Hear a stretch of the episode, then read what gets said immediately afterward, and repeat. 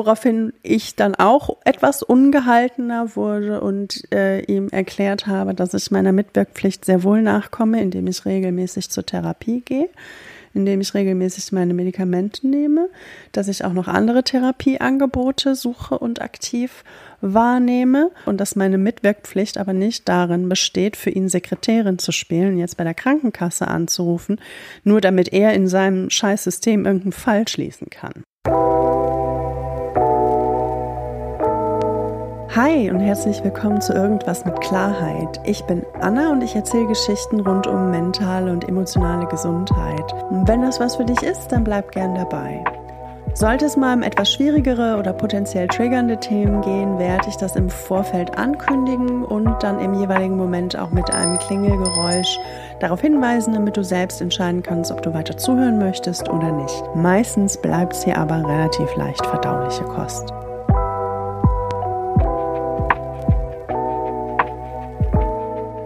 So, worum geht's heute? Äh, ich möchte ganz gerne meine Geschichte weitererzählen. Mm, und zwar habe ich ja letzte Folge das Thema Klinikaufenthalt so ein bisschen abgeschlossen. Also es war so eine psychosomatische Klinik, so ein bisschen wie Krankenhaus. Kann man sich das vorstellen?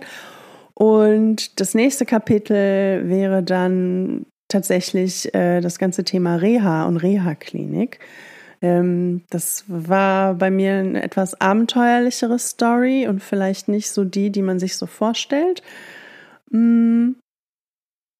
Und witzigerweise hat tatsächlich auch das ganze Thema Reha-Klinik äh, bei mir schon angefangen, bevor ich in die Klinik gegangen bin ähm, also bevor ich in die psychosomatische Klinik gegangen bin. So, und nur um so fürs Verständnis, wo da so der Unterschied ist, die psychosomatische Klinik, in der ich war, das kann man sich eher so ein bisschen vorstellen wie, naja, wie Krankenhaus, so ein bisschen, und dass man nichts Körperliches hat, sondern halt seelisch, mental, emotional, wie auch immer, hm, psychisch. Und ähm, da ist der Fokus primär darauf, sich selber besser kennenzulernen, sich selber besser zu verstehen ähm, und vielleicht erstmal so ein bisschen in diesem Bereich erstmal ein bisschen, bisschen Ruhe reinzubringen und ein bisschen Klarheit reinzubringen und ähm, Stabilität. So, und dann zu gucken, wie es weitergeht. Aber da, da, da, das ist, das ist so, hab, war zumindest bei mir so der Fokus. Und auch wenn ich mich so umgeschaut habe, bei meinen MitpatientInnen, ähm, war das so, wohingegen bei der Reha-Klinik, das ist jetzt schon mal so ein kleiner Spoiler vorab, der Fokus sehr, sehr, sehr, sehr klar meines Empfindens nach oder meiner Erfahrung nach sehr klar darauf lag, die Leute wieder auf den Arbeitsmarkt zu bringen. So, davon kann jetzt jeder Mensch halten, was er möchte. Ich lasse das jetzt auch erstmal hier unkommentiert, aber nur so für die eigene Einordnung, was so die Zielsetzung ist, nicht nur, nicht unbedingt von einem selber, sondern auch von den Leuten, die dort arbeiten, ähm, wenn man da hingeht. So.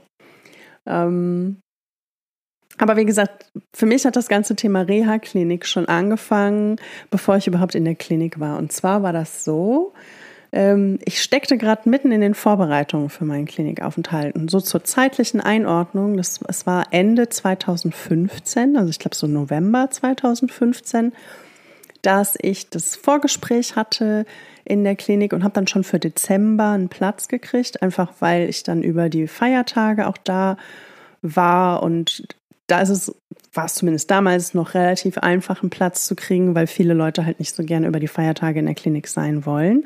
Mir war das wurscht. Ähm, mir war das sogar ganz lieb, dass ich mich aus dem ganzen Gedöns so ein bisschen rausziehen konnte. Mhm. Und auf jeden Fall war ich halt, äh, steckte ich so in den Vorbereitungen für die Klinik und eine wichtige Sache, die man da ähm, zumindest für die Klinik, in der ich war, ähm, die ich da vorbereiten musste. Und ich glaube, das ist aber auch relativ üblich. Aber da, da, so allgemeine Aussagen kann ich ja jetzt nicht treffen. Aber Was ich auf jeden Fall machen musste, war ähm, vorab mit der Krankenkasse die Kostenübernahme zu klären, damit ich nicht da in der Klinik bin für neun Wochen und dann hinterher sagt die Krankenkasse, ja, nee, also die Kosten übernehmen wir nicht.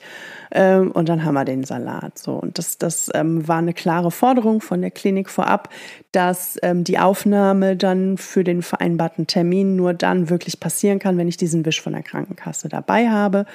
Ähm, das war tatsächlich für mich auch nur eine Formsache. Das habe ich bei der Krankenkasse irgendwie beantragt. Ich weiß gar nicht mehr wie genau. Ähm, und habe den Wisch dann auch bekommen. Das war überhaupt kein Problem. Ähm, und genau, das, das lief dann alles easy ab. Wichtig hierbei finde ich halt, dass ich zu dem Thema halt auch schon in Kontakt war mit der Krankenkasse, mit meiner Sachbearbeiterin, ähm, mit der ich sowieso in gewisser Hinsicht regelmäßig in Kontakt war für den, für den, fürs Krankengeld. So, das musste ja alle paar Wochen, ich glaube alle sechs oder acht Wochen, ich weiß, oder vielleicht alle vier Wochen, ich weiß es gar nicht mehr so genau, schon so lange her, ähm, musste ich da ja immer wieder neu so ein Wisch einreichen, ähm, mit dem das dann beantragt wurde, wobei sich da, glaube ich, inzwischen auch ein bisschen was geändert hat. Anyway, auf jeden Fall, ne, ich stand schon im Austausch mit der Krankenkasse, war dann, ähm, wie gesagt, in der Vorbereitung für meinen Klinikaufenthalt, ähm, sowohl mich äh, mental darauf vorzubereiten, als auch die Versorgung meiner Katzen äh, sicherzustellen, denn ich war, äh, bin da stationär gewesen in der Klinik. Und ähm, eines Tages bekam ich dann plötzlich Post von der Krankenkasse, ähm, das, da ging es dann nicht um diesen Kostenübernahmewisch, sondern da stand drin, dass ein Gutachten über mich erstellt wurde nach Aktenlage. Äh, und ich möchte hier nochmal explizit betonen, dass ich weder vorab darüber informiert wurde, dass da ein Gutachten erstellt werden soll, noch ähm, wurde ich für dieses Gutachten jemals von irgendwem kontaktiert. So, also nach Aktenlage heißt wirklich, da hat sich dann die Person, die das Gutachten erstellt, wo ich auch nicht weiß, wer das war, die ähm, hat sich nur angeguckt, also die Akten, die, also die Aktenlage, die sie da einsehen konnten, war halt, wie lange ich schon mit welcher Diagnose krankgeschrieben bin. Ähm, und vermutlich konnten sie auch sehen, dass ich Therapie mache oder so. Keine Ahnung. Ich weiß nicht. Ähm, also ich gehe mal nicht davon aus, dass die Person, die das Gutachten erstellt hat, dann auch schon sehen konnte, dass ich einen aktuellen Klinikaufenthalt plane. Hm.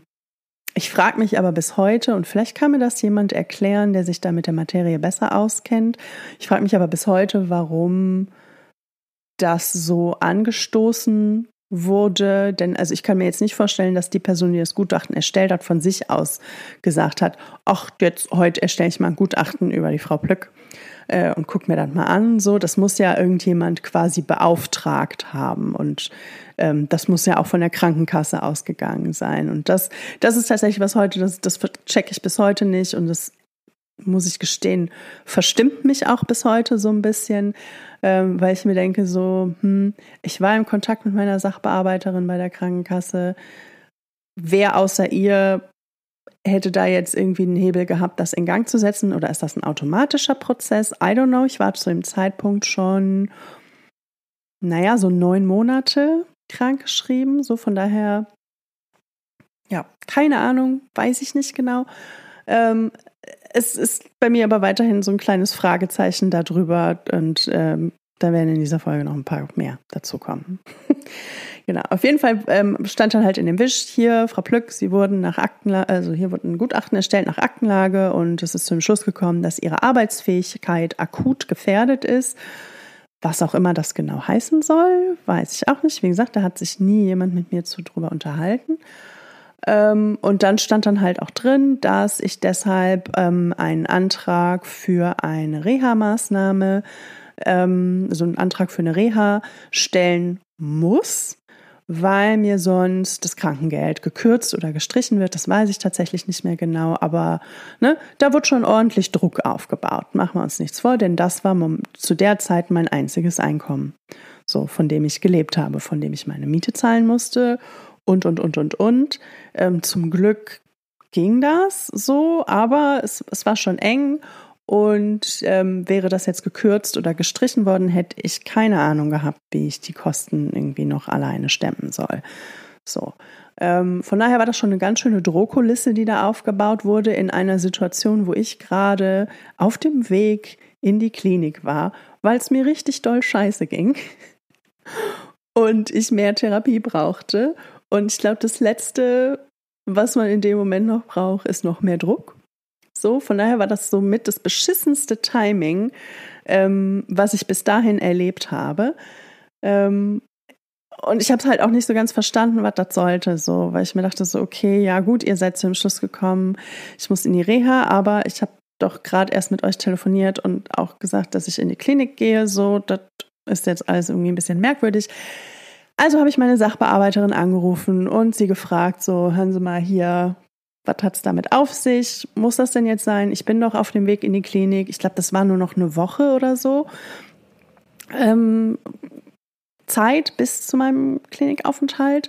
Äh, und ich habe sie gefragt, so, ob das denn jetzt unbedingt sein muss und so weiter. So, ich, also ich gehe ja in die Klinik und damit ne, geht es ja auch voran, hoffentlich. Und ähm, an Reha ist momentan noch gar nicht zu denken. War halt auch bei mir so der Gedanke. Ne? Denn wie gesagt, die Reha hat halt auch so ein bisschen den Fokus eher darauf, Leute wieder auf den Arbeitsmarkt zu bringen und weniger den Fokus darauf zu gucken, ähm, was ist denn gerade überhaupt los, erstmal stabilisieren und Ruhe in die, in die Situation reinzubringen. Also Reha war für mich auch so von meinem Verständnis her chronologisch erst irgendwie später angedacht, aber sei es drum. Mm. Und ähm, habe dann mit meiner Sach habe das dann meiner Sachbearbeiterin geschildert und sie hat das dann auch verstanden. Das Problem war, sie konnte diesen Prozess Zumindest war das ihre Aussage. Ich weiß bis heute nicht, ob das wirklich stimmt. Ich habe ihr in dem Moment einfach geglaubt, weil mir auch nichts anderes übrig blieb, als ihr zu glauben. Ähm, sie meinte, sie, äh, den Prozess könne man so jetzt erstmal nicht mehr stoppen, weil der einmal in Gang gesetzt wurde. Keine Ahnung, was es damit auf sich hat. Auch hier bin ich dankbar, falls irgendjemand sich besser damit auskennt und mir da ein bisschen äh, mehr zu erklären kann. Mm. Ich müsste jetzt auf jeden Fall diesen Antrag stellen, fristgerecht. Also die hatten mir halt auch eine, eine Frist gesetzt. Das war irgendwie so bis Ende des Jahres, irgendwie Ende Dezember. 2015 äh, musste ich den Antrag einreichen, weil sonst, ne, wie schon gesagt, Leistungen gekürzt werden oder gestrichen. Und ähm, das ließ sich auch nicht mehr aufhalten. Und dann weiß ich noch, meinte die Sachbearbeiterin am Telefon, dass ich mir dann halt auch einfach, also weil ich dann halt auch meinte, so, naja, aber ich gehe da jetzt in die Klinik, so, das ist jetzt alles zeitlich ein bisschen ungünstig ähm, und wird mir auch gerade ein bisschen viel, ähm, denn es ist so ein Antrag auszufüllen, ist dann doch manchmal ganz schön viel Papierkram. So, also es ist zu schaffen, ähm, aber konnte ich in dem Moment überhaupt nicht gebrauchen.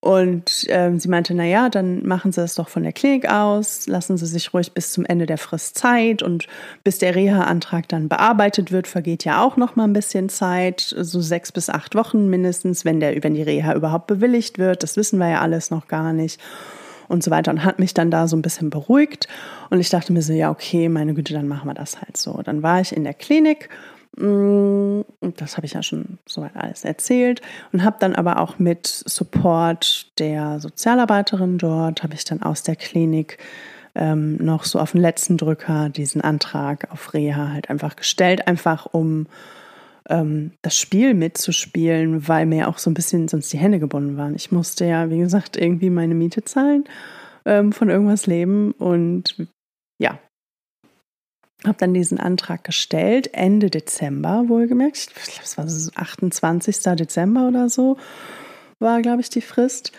Ähm, und habe dann erstmal das mental abgehakt, weil ich, ne, wie gesagt, auch dachte, okay, ähm, das dauert jetzt noch mal ein, zwei Monate, bis der Antrag überhaupt durch ist und dann ist ja noch nicht klar, ob der überhaupt bewilligt wird, bliblablub. Zwei Wochen später maximal, ähm, also so Anfang Mitte Januar rum, war ich an einem Wochenende dann mal wieder zu Hause. Also ne, ich war halt unter der Woche immer von morgen, also rund um die Uhr, 24 Stunden in der Klinik und am Wochenende konnte ich dann halt so den Tag über mal nach Hause fahren, ähm, was weiß ich, mal nach der Post gucken zum Beispiel oder einfach halt auch mal rauskommen. Und das habe ich dann auch immer mal so einen Tag am Wochenende gemacht, manchmal auch beide Tage, je nachdem. Musste aber abends dann halt schon auch immer wieder zurück in die Klinik.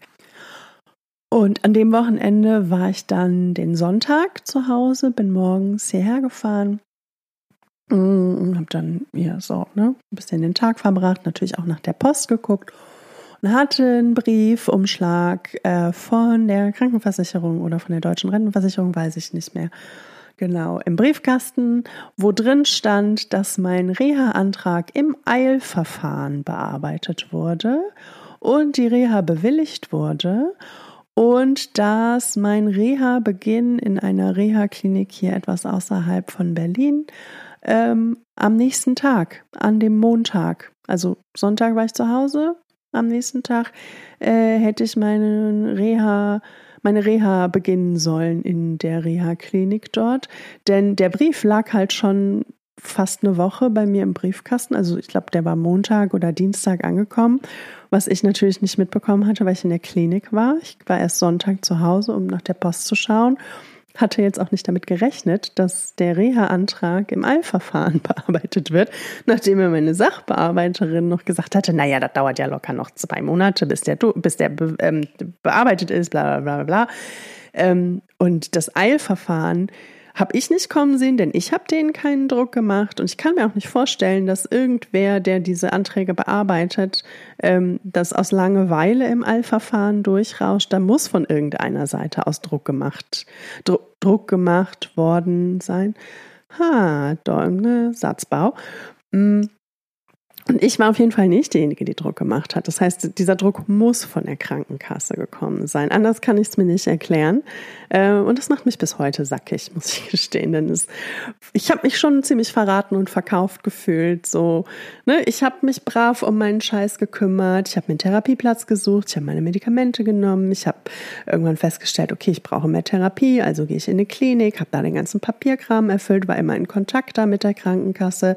Dann muss ich diesen Reha-Antrag plötzlich ausfüllen, weil die meinen, das muss so sein, ähm, obwohl keiner von denen sich mit mir unterhalten hat. Dann mache ich den Scheiß mit und so weiter und so fort. Und dann drücken die dann doch nochmal aufs Gaspedal, obwohl ich gerade in der Klinik war. So, also das Ding war, mein Klinikaufenthalt war, war noch nicht beendet.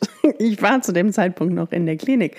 Als ich diese Post bekommen habe, von wegen ja hier im Eilverfahren Reha-Antrag bewilligt und nächste Woche Montag, also in dem Fall war es dann halt morgen, ähm, können sie dann ihre Reha antreten und zwar melden sie sich um so und so viel Uhr da und da und da und da. Ich dachte, ich, ich, ich dachte, ich werde nicht mehr. Also es hat mir in dem Moment ganz schön die Schuhe ausgezogen und mich emotional wieder komplett ausgenockt, weil ich einfach nur Stress bekommen habe.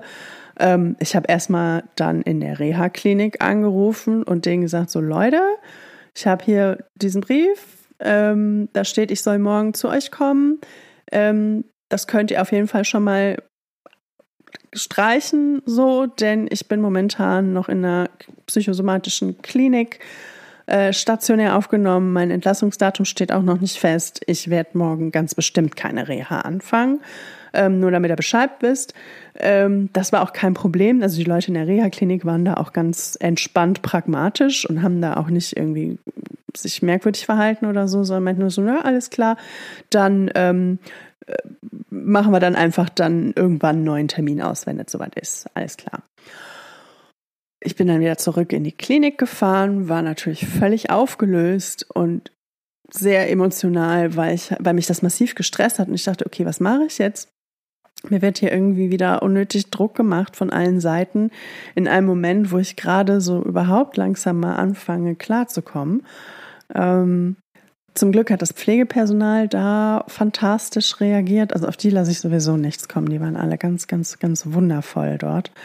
Ähm, und auch die Sozialarbeiterin hat sich dann am nächsten Tag, als sie wieder da war, ähm, hat sich dann mit mir zusammen daran gesetzt und hat dann äh, einen Wisch aufgesetzt, also einen Schrieb aufgesetzt an, ich glaube, an die Krankenkasse oder an die Rentenversicherung. Das Ding ist, ich weiß jetzt nicht mehr genau, wann der, der Stab von der Krankenkasse an die Rentenversicherung übergeben wurde. Denn das Ding ist, ähm, dieses ganze Verfahren in Gang gesetzt, dass ich diesen Reha-Antrag stellen soll, das hat die Krankenkasse. Ähm, für die Reha zuständig ist dann aber die Rentenversicherung bzw. der Rententräger und auch die Kosten für diese ganze Reha-Geschichte und so weiter und so fort werden von der, vom Rententräger übernommen und nicht von der Krankenkasse.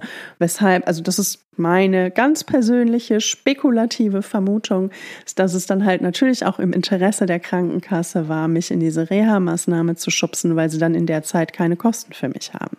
So, also keine Kosten für mich tragen müssen. Denn auch ähm, das Krankengeld wird in der Zeit, in der man in der Reha ist, pausiert. So, sollte man von Krankengeld leben, wird das in der Zeit pausiert und stattdessen muss man Übergangsgeld beantragen was von der Rentenversicherung, also in meinem Fall von der deutschen Rentenversicherung gezahlt wird. Ähm, es ist in etwa gleich viel ungefähr. Gibt es vielleicht ein paar Euro Unterschied, das weiß ich nicht mehr so genau, aber es ist in etwa gleich viel. Mm.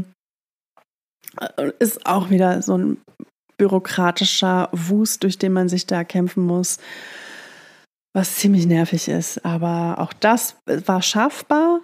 Ähm, es war nur nervig. So. Auf jeden Fall weiß ich dann tatsächlich jetzt da nicht mehr genau. Ich meine, wir sind da mit der Krankenkasse in Kontakt getreten, weil die mich ja auch so ein bisschen dazu geschubst hatten, diese Reha anzutreten. Ähm, und ich meine, ich habe der, der Reha-Klinik und auch der Rentenversicherung halt Bescheid gesagt, so, nee Leute, ich mache die Reha jetzt noch nicht. Ähm, und bin dann mit der Krankenkasse im Gespräch gewesen, so nach dem Motto, okay, ähm, was ist hier los? kriegt man hier vielleicht irgendwie eine Absprache hin, mit der wir alle zufrieden sind, denn ihr macht gerade ganz schön viel Druck. So, um es jetzt mal sehr verkürzt zusammenzufassen. Ähm, das, dieses Gespräch fand mit der Unterstützung der Sozialarbeiterin dort in der Klinik statt, weil ich alleine damit einfach völlig überfordert war. Ich war einfach, ich war, ich war wütend, sauer, traurig, frustriert, habe mich hilflos gefühlt, habe mich unheimlich fremdbestimmt gefühlt, was sehr, sehr unangenehm ist. Ich hatte nicht das Gefühl, hier irgendwie über meinen eigenen Werdegang, über meinen eigenen Zustand, über meinen eigenen Genesungsprozess wirklich entscheiden zu können. Ich hatte das Gefühl, ich muss hier gerade einfach nur irgendwelche Anforderungen von außen erfüllen, die sich überhaupt nicht dafür interessieren, wie es mir tatsächlich geht und was ich gerade brauche, sondern die einfach nur ihre Prozesse abarbeiten. So. Und damit will ich einzelnen Personen jetzt gar nicht mal zwangsläufig einen Vorwurf machen, denn die machen auch nur ihren Job und der ist vielleicht auch nicht unbedingt immer der geilste, das verstehe ich. Hm, aber ich kann dafür ja noch viel weniger. So. Das ist so ein bisschen, ah, es regt mich bis heute auf. Hm. Auf jeden Fall ähm, hatte ich dann mit äh, in, zusammen mit meiner Sozialarbeiterin mit der Krankenkasse gesprochen und wir waren uns dann soweit einig gewesen, dass ich jetzt erstmal dort in der Klinik bin äh, und da auch bleibe. Und, und es war dann auch so ungefähr absehbar, dass ich noch so drei Wochen ungefähr in der Klinik bleiben werde ähm, und wenn ich dann entlassen bin, dass ich dann nochmal so, also ich glaube, die Krankenkasse, die hätte mich am liebsten direkt nahtlos nach dem Klinikaufenthalt in die Reha geschickt, wo ich dann aber auch meinte, Leute, habt ihr sie noch alle? Ich war dann irgendwie neun Wochen hier. Ich würde gern erstmal nochmal nach Hause, bevor ich nochmal fünf Wochen in irgendeiner anderen Klinik bin. So, ähm, genau. Und wir, wir hatten uns dann so weit geeinigt, dass ich nach meinem Klinikaufenthalt erstmal nach Hause gehe und dann erstmal auch so die Dinge umsetze, die Pläne umsetze, die ich auch so mir erarbeitet hatte in der Klinik. Ähm, und wir dann so sechs Wochen warten und dann nochmal in Kontakt treten, um einen Termin für die Reha abzusprechen. Denn so viel war mir schon klar, dass ich um diese Reha, egal ob sie jetzt aus therapeutischer und auch aus meiner persönlichen Sicht sinnvoll ist oder nicht, dass ich da nicht drumherum komme, war mir irgendwie klar. Und ja, ne, aber ich wollte wenigstens noch so ein bisschen Puffer zwischen den einzelnen Aufenthalten haben. Ähm, Soweit war ich dann halt mit der Krankenkasse verblieben und habe das Thema dann auch mental erstmal beiseite geschoben, so, ne? Denn ich war ja in der Klinik und hatte ganz andere Themen, die mich da beschäftigt haben, hatte ganz andere Ziele, ganz andere Probleme. Ähm, ganz andere Prioritäten einfach so. Also die, die, diese Reha-Geschichte war einfach nur so eine lästige Pflicht, die ich, der ich dann irgendwie noch, um die ich mich auch noch kümmern musste, die mir aber weder geholfen hat, noch sonst irgendwie positiv etwas zu meinem Leben beigetragen hat zu dem Zeitpunkt. Ähm, ja. Dann wurde ich, jetzt einfach um das Ganze zeitlich nochmal so einzuordnen, Anfang Februar 2016 wurde ich dann entlassen und war dann erstmal zu Hause. So, wie gesagt, wir waren ja, ne, hatten ja ausgemacht, so, ich bin dann erstmal sechs Wochen zu Hause, kann mich um meinen Scheiß kümmern und dann treten wir nochmal in Kontakt und sprechen über ein, Reha-Datum. Das war der Plan. Entsprechend habe ich mich auch erstmal nicht um das Thema weiter gekümmert mental, sondern habe halt tatsächlich auch die versucht, die Pläne umzusetzen, die ich mir so geschaffen hatte in, in der Klinik. Und das eine war halt, wie ich es auch schon in der letzten Folge erwähnt hatte, ein Verfahrenswechsel für meine Therapie. Ich habe mir einen Therapieplatz in der Psychoanalyse gesucht, was sich tatsächlich gar nicht so einfach gestaltet hat. Also so super schnell ging das nicht, aber ähm, ich war da schon im, im Gespräch ähm, mit möglichen Optionen und habe mir zusätzlich auch noch eine Kunsttherapiegruppe gesucht, ähm, weil ich in der Klinik auch zusammen mit der Kunsttherapeutin festgestellt hatte, dass mir das sehr, sehr gut tut. Und sie meinte, dass sie sich das bei mir sehr gut vorstellen kann, dass ich halt auch ne, ähm, von der ambulanten Kunsttherapie in der Gruppe profitieren könnte. Es war halt ein bisschen schwierig, denn Kunsttherapie wird nicht ohne weiteres irgendwie von der Krankenkasse übernommen oder ich glaube, wird es geahnt. Ich, ich weiß nicht, was der aktuelle Stand der Dinge ist. Auf jeden Fall zu dem Zeitpunkt damals wurde es nicht von der Krankenkasse übernommen, zumindest nicht von meiner oder von den meisten, ähm, weshalb ich mir eine Ergotherapiepraxis suchen musste, ähm, die auch Kunsttherapie anbietet, denn dann konnte das über eine Ergotherapieverordnung abgerechnet werden. Und an die kommt man relativ einfach und die wird dann auch ähm, von der Krankenkasse übernommen. Da musste ich nur minimal was zuzahlen, was ich mir auch, also was auch in einem Rahmen war, den, den ich mir leisten konnte. Ähm, genau.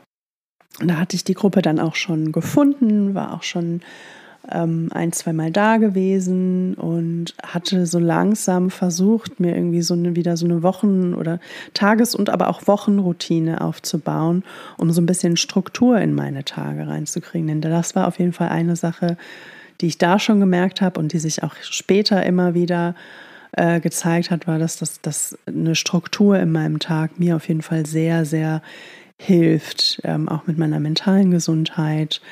Ähm, Genau. Und dann schnallt euch an, jetzt wird's interessant. Ähm, eines Abends, und ich betone hier abends, es war so 7 Uhr abends oder so, also durchaus außerhalb der üblichen Bürozeiten, äh, bekam ich einen Anruf. Und zwar von einem Menschen, einem Mitarbeiter von der deutschen Rentenversicherung. Ich weiß leider nicht mehr genau, ähm, wer das war. Ich weiß, dass es ein Mann war, das hilft jetzt aber auch keinem weiter. Ich weiß, ich weiß seinen Namen nicht mehr, den würde ich jetzt hier sowieso nicht sagen, aber ne, den weiß ich auch sonst nicht mehr und ich weiß auch nicht mehr, welche Funktion der konkret erfüllt hat. Auf jeden Fall rief er mich abends da ähm, zu, privat zu Hause an. Mm. Und es war so zwei, drei Wochen nach Klinikaufenthalt oder vielleicht auch vier Wochen. Also diese sechs Wochen Frist waren auf jeden Fall noch lange nicht rum. Ähm, rief er mich halt an zu Hause und stellte sich halt als ein Mitarbeiter der Rentenversicherung vor und meinte so, ja, Frau Plöck, wie sieht's denn aus ähm, hier mit Ihrer Reha? Wann äh, beginnt die denn? Und so weiter. Und ich meinte so, ich so, keine Ahnung, da gibt's noch keinen neuen Termin. Ähm, und er so, ja, wieso denn nicht? Und wollen Sie dann nicht mehr mit Ihrer Krankenkasse und überhaupt so? Das fand ich schon so ein bisschen frech, muss ich gestehen. Und äh, meinte dann nur so, nö, äh, ich bin mit der Krankenkasse so verblieben, dass wir irgendwie erstmal sechs Wochen warten nach meinem Klinikaufenthalt und wir dann in Kontakt treten und so weiter und so fort. Ähm, deswegen habe ich mich da noch nicht drum gekümmert. So. Und er meinte dann noch so, na, das aber, also, also ich hätte mich da ja schon, schon längst äh, mit der Krankenkasse in Verbindung gesetzt und so weiter und so fort. Auch so auf so eine hm, sehr wertende, sehr urteilende Art und Weise äh, hat er das dann auch gesagt, wo ich auch schon so dachte, so, Brudi, was ist dein Scheißproblem? so, hast du mir gerade nicht zugehört. Ähm, ich, dann habe ich mich, da habe ich es nochmal wiederholt und meinte, ja, das ne, können, können Sie auch gerne machen. Ähm, ich nicht, denn ich bin mit der Krankenkasse so verblieben, dass wir sechs Wochen warten nach meinem Klinikaufenthalt. Äh, diese sechs Wochen sind noch nicht rum und deswegen habe ich mich da auch noch nicht äh, dazu berufen gefühlt, mit der Krankenkasse in Kontakt zu treten. So. Ähm, dann wurde er zunehmend knatschig und ähm, erzählte dann irgendwas von wegen so, na ja, aber er hätte ja dann noch diesen Fall offen in seinem System und das könne er jetzt nicht einfach so lassen, woraufhin ich dann halt auch meinte, also ich, ich, ich weiß nicht mehr den genauen Wortlaut, ich kann es jetzt nur noch sinngemäß wiedergeben. Aber ich habe ihn dann halt schon auch darauf hingewiesen, dass das ja jetzt nicht so wirklich mein Problem ist. Ähm, und ja, ich muss gestehen, ich bin auch rückblickend immer wieder dann doch erstaunt, wie schlagfertig ich in solchen Momenten sein kann. Ähm, das heißt nicht, dass ich das immer bin. Äh, aber ich bin doch, ich bin doch nicht schlecht, ich staune nicht schlecht darüber, wie, wie, wie souverän ich mich in dem Moment des Gesprächs dann doch gehalten habe und ihm da ähm, dagegen gehalten habe, weil er halt echt komplett, es war kein angemessenes Verhalten, was er da an den Tag gelegt hat, sagen wir es mal so. Ähm, und meinte dann irgendwas von wegen so, naja, aber er könnte seinen Fall ja jetzt nicht schließen und so weiter, wofür ich dann meinte, dass mir das sehr, sehr leid tut, so, aber dass ich da jetzt auch nicht helfen kann, so, weil das auch nicht so wirklich mein Problem ist. Ähm, und dann meinte er, ähm, ob ich mich dann nicht äh, jetzt äh, die Tage mit der Kranken dann doch mit der Krankenkasse in Verbindung setzen könnte, um dann irgendwie zu klären, wann äh, denn der Reha-Beginn sei und so weiter und so fort. Und ich so, nö. Ähm, das werde ich nicht tun, denn ähm, die sechs Wochen sind noch nicht rum und ich habe gerade ganz andere Sachen zu tun.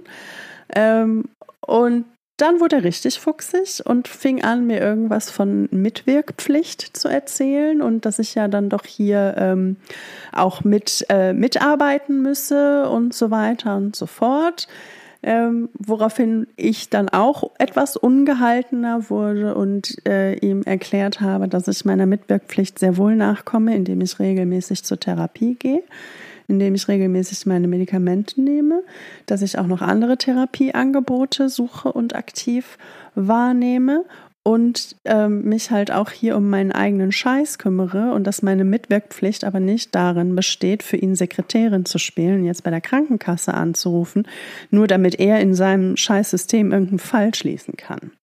So. Das hat ihm dann auch nicht so richtig gepasst ähm, und er hat er weiter irgendwie Druck aufgebaut. Wie gesagt, ich kann es jetzt nur noch sinngemäß wiedergeben. Mm.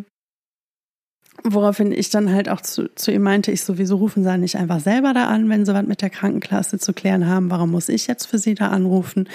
Ähm, wie gesagt, ich habe mit der Krankenkasse eine Abmachung, an die halte ich mich. Wenn Sie da ein Problem mit haben, dann reden Sie doch mit der Krankenkasse. Äh, was, warum, warum muss ich da jetzt noch mit reingeholt werden? Dann fing er wieder irgendwas an von Mitwirkpflicht zu erzählen. Ähm, woraufhin mir dann so ein bisschen äh, die Hutschnur gerissen ist und ich dann, dann bin ich wirklich laut geworden in dem Moment und ähm, habe eben so ein paar Takte dazu gesagt, was ich von seinem Verhalten halte, ähm, dass ich es nicht in Ordnung finde, was er hier für, eine, für, für einen Druck aufbaut und dass, ähm, wenn er sich in seinem Leben schon mal irgendwann mit mentaler Gesundheit beschäftigt hat, ihm eigentlich klar sein müsste, dass das, was er hier gerade macht, absolut kontraproduktiv ist für irgendwas, was meiner Genesung nahe kommen könnte, ähm, dass ich, dass es nicht meine Aufgabe ist, für ihn den Papierkram zu erledigen, sondern dass es meine Aufgabe ist, wieder gesund zu werden und dass er damit gerade überhaupt nicht hilft. Ähm, und darauf war dann auch erstmal Ruhe im Karton. Dann war er dann doch relativ klein laut äh, im Anschluss und das Gespräch war dann damit beendet, äh, dass er dann meinte, so, naja gut, dann würde er halt äh, bei der Kranken mit der Krankenkasse in Kontakt treten und so weiter und so fort. Und ich dachte mir so, yo, alles klar. Thema abgehakt. Mm, es war keine Woche später, die ich dann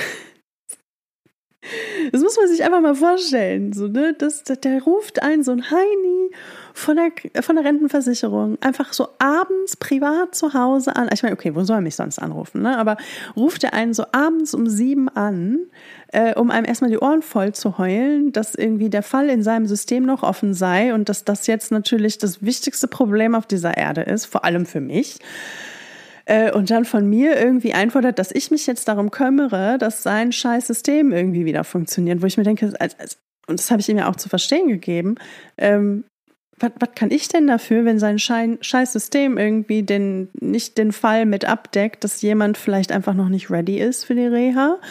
Ähm, und wenn ihm das nicht passt, was die Krankenkasse mit mir besprochen hat, dann soll er sich doch bitte mit der Krankenkasse auseinandersetzen und mir nicht auf die Nerven gehen. Also ich fand das massiv bescheuert und übergriffig und komplett daneben. Und ich bin mir bis heute auch nicht sicher, ob das überhaupt rechtens war, was der da gemacht hat. Ich habe mich da mit einer Bekannten drüber unterhalten, die selbst auch in diesem Bereich, also jetzt nicht in der, bei der Rentenversicherung oder bei der Krankenkasse, aber im Gesundheitswesen tätig ist und auch gerade in diesem ganzen Bereich ähm, Psychosomatik, Psychiatrie und Psychotherapie.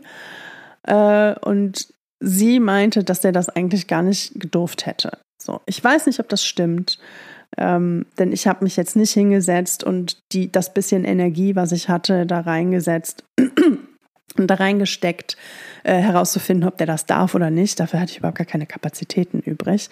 Ähm, ich wollte mir den Typen einfach nur vom Leib halten, weil ich es maximal unverschämt fand und halt auch, wie schon gesagt, hart übergriffig, wie er da an dieses ganze Thema rangegangen ist. Und das muss ich aber sagen, ist nicht das erste Mal gewesen, dass mir das begegnet ist von Mitarbeitenden in diesem ganzen System, was man dann durchlaufen muss, wenn man halt längerfristig krankgeschrieben ist. Gerade wenn es ähm, mit mentaler Gesundheit zusammenhängt sind erschreckend viele Leute erschreckend uninformiert und auch unfähig, muss ich mal einfach so sagen, ähm, angemessen mit PatientInnen, mit entsprechenden Krankheitsbildern auch umzugehen, äh, ohne diese ganze Sache noch schlimmer zu machen. So, das ist schon ziemlich ekliger Scheiß, mit dem man sich da teilweise rumschlagen muss ohne dass es irgendwas hilft und ohne dass es irgendwas Gutes in diese Welt bringt. Es baut einfach nur Druck auf. Es wird teilweise eine Drohkulisse aufgebaut, die es so überhaupt nicht bräuchte, die auch wiederum niemand weiterhilft, außer dass irgendein vermeintlich, irgendein ein System, was irgendwie eigentlich nur dazu dienen soll, diesen ganzen Prozess zu dokumentieren und zu verwalten, äh, zufriedengestellt wird. Also es, es ist komplett Hanebüchen und hat für mich echt auch nicht wenig Ähnlichkeit zu einem Schildbürgerstreich.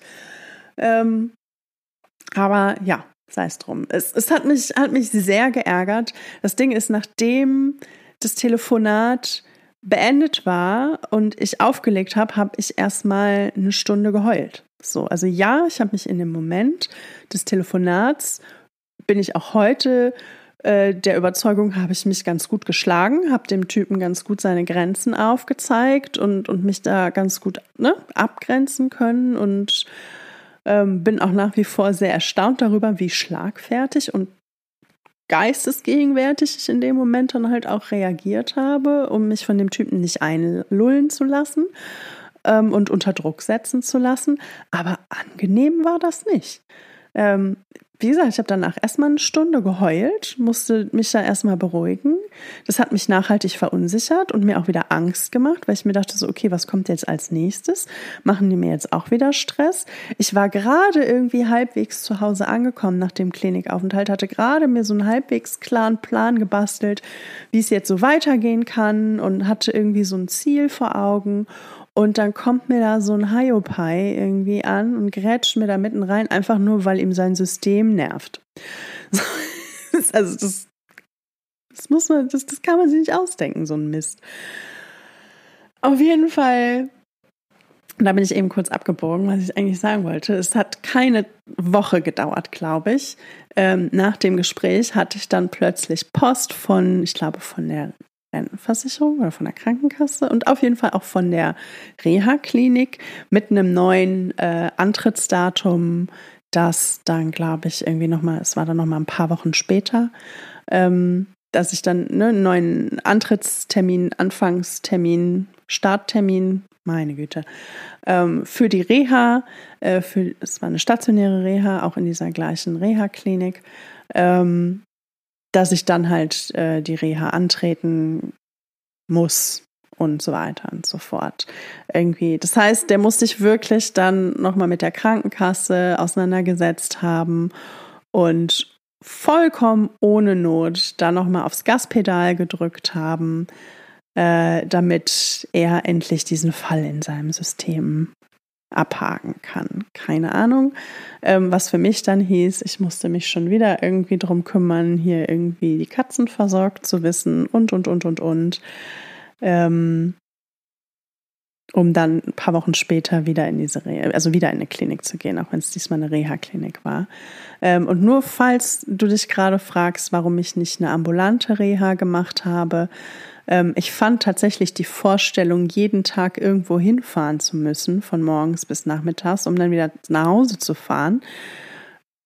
Allein die Vorstellung fand ich schon so anstrengend, dass ich mir das überhaupt nicht vorstellen konnte. Ich habe massive Stress und Panik äh, gekriegt, massive Stresssymptome gekriegt, wenn ich einfach nur daran gedacht habe, irgendwie jeden Tag um x Uhr irgendwo hinfahren zu müssen oder so weiter. Die Kraft hatte ich einfach gar nicht. Das hat, das hat mich massiv unter Druck gesetzt, massiv gestresst, ähm, weshalb mir auf jeden Fall klar war, wenn ich eine Reha mache, dann möchte ich das stationär machen, einfach, denn, denn dann ist man dort und dann ist man einfach dort und dann, dann, dann hat man diese ganze Hin- und Herfahrerei nicht und so weiter und so fort, was halt einfach auch anstrengend ist. Und ja, und dann ein paar Wochen später habe ich die Reha dann auch angefangen und wie das Ganze da dann so ablief. Denn die, die albernen Erlebnisse, die abgefahrenen, merkwürdigen und teilweise auch haarsträubenden Begegnungen mit vermeintlichem Fachpersonal, waren damit noch nicht abgehakt. So, die haben sich durch diese Reha fortgesetzt. Ähm, die Geschichte erzähle ich aber ein anderes Mal weiter. Ich will jetzt hier erstmal zum Punkt kommen. Ähm, ja, äh, ich hoffe, du konntest irgendwas für dich hier heute mit rausnehmen. Und wenn du dich einfach nur mit mir gemeinsam über diese merkwürdigen Leute im Gesundheitssystem aufgeregt hast, ähm, bist du herzlich eingeladen, das weiterhin zu tun. Äh, falls du auch nur ansatzweise den gleichen Ärger verspürst wie ich, verstehe ich dich voll und ganz. Ähm, vielleicht war es auch teilweise amüsant, keine Ahnung, vielleicht ist dein Coping-Mechanismus auch Lachen, meiner ist es auf jeden Fall immer. Und heute, das ist ja jetzt auch schon über sieben Jahre her, kann ich da auch insofern drüber lachen, als dass ich inzwischen genug emotionalen Abstand habe, ähm, um das wegzulachen. Witzig finde ich es trotzdem nicht. Ich finde, da ist überhaupt nichts Komisches dran. Ich finde es nach wie vor haarsträubend, übergriffig und unverschämt. Mm. Und es war mir tatsächlich schon lange ein Bedürfnis, diese Geschichte einfach mal zu erzählen, einfach um es rauszulassen und in der Hoffnung, dass das langfristig vielleicht irgendwas bewegt. Keine Ahnung, diesen Podcast hören irgendwie fünf Leute, deswegen weiß ich es nicht. Aber vielleicht kannst du ja mir helfen, was daran zu ändern. Denn ich freue mich natürlich auch total, wenn ihr den Podcast mit anderen Leuten teilt. Ne? Wenn du irgendwas an diesem Podcast für dich findest, ähm, was es dir gibt, dann geht es vielleicht auch noch anderen Leuten so. Ähm, und ich freue mich sehr, wenn ihr den Podcast teilt, über welche Kanäle auch immer und an wen auch immer. Ähm, genau, lasst mir gerne auch ein bisschen Feedback da, entweder auf Instagram oder YouTube oder über E-Mail. Die Kontaktdaten sind eigentlich auch alle immer in der Infobox oder auch in den Show Notes verlinkt. Ähm, genau. Ich hoffe, es war was für dich dabei heute. Wenn nicht, freue ich mich, dass du mir trotzdem bis zum Ende zugehört hast. Und ich freue mich natürlich auch sehr, wenn du in der nächsten Folge wieder mit dabei bist. Und bis dahin, pass auf dich auf.